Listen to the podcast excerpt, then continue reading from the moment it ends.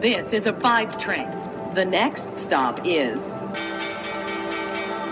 Wall Street. Hallo aus New York zu euch nach Deutschland und herzlich willkommen zu Wall Street Daily, dem unabhängigen Podcast für Investoren. Ich bin Sophie Schimanski aus den USA und wir schauen als erstes auf den Handelsstart, wie immer. Die Aktien steigen heute Morgen nach einer gemischten Sitzung gestern. Aber man muss dazu sagen, die drei großen Indizes halten sich wirklich nur hauchdünn im grünen Bereich.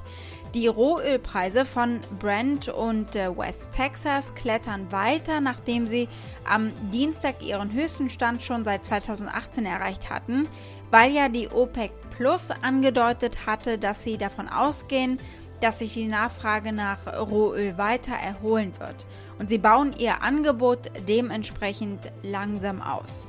Die Renditen von Staatsanleihen, die fielen daraufhin.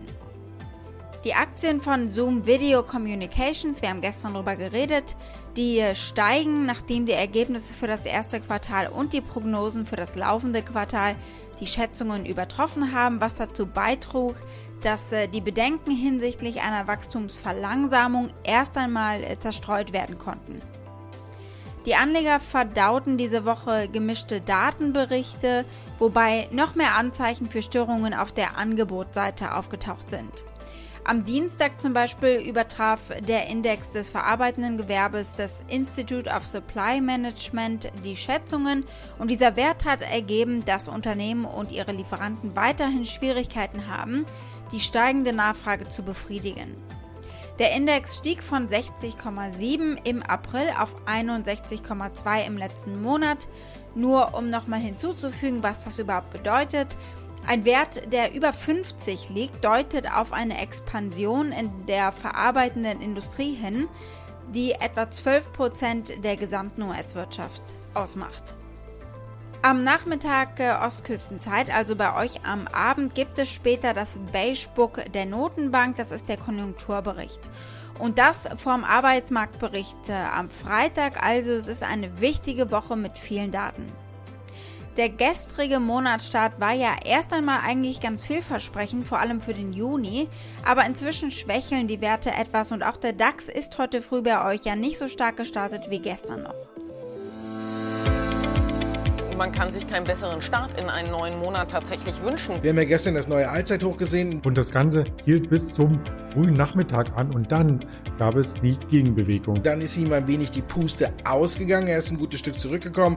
An der Wall Street haben wir ein ähnliches Bild gesehen. Ein dynamischer Monatsstart sozusagen. Impulsgeber heute der ISM-Index aus New York rund um 20 Uhr. Der Konjunkturbericht der Regionalnotenbanken in den USA. Das Fed Beige Book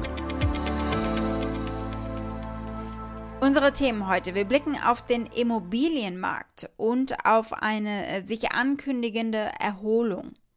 Wir blicken als nächstes auf äh, die Zahlen, die es morgen geben wird von der Kommunikationsplattform Slack.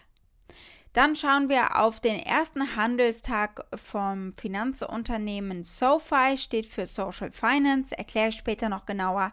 Und die haben eben einen ganz guten Start an der Börse hingelegt.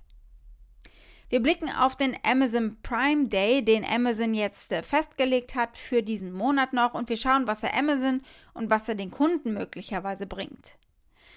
Es gibt eine neue Folge von Elon Twittert. Diesmal geht es um den Kopf hinter einem Nachwuchshai. Die Aktie des Tages ist die des Kommunikationskonzerns ATT von euch gewünscht und gerade natürlich besonders spannend im Zuge der Gründung des neuen Mediaunternehmens, äh, losgelöst von ATT eben.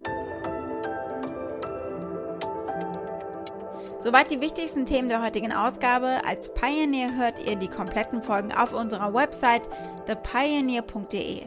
Wenn ihr noch kein Pioneer seid, könnt ihr euch auf unserer Seite anmelden. Damit unterstützt ihr unabhängigen Journalismus, haltet unsere Angebote werbefrei und ihr habt Zugriff auf alle Pioneer-Inhalte.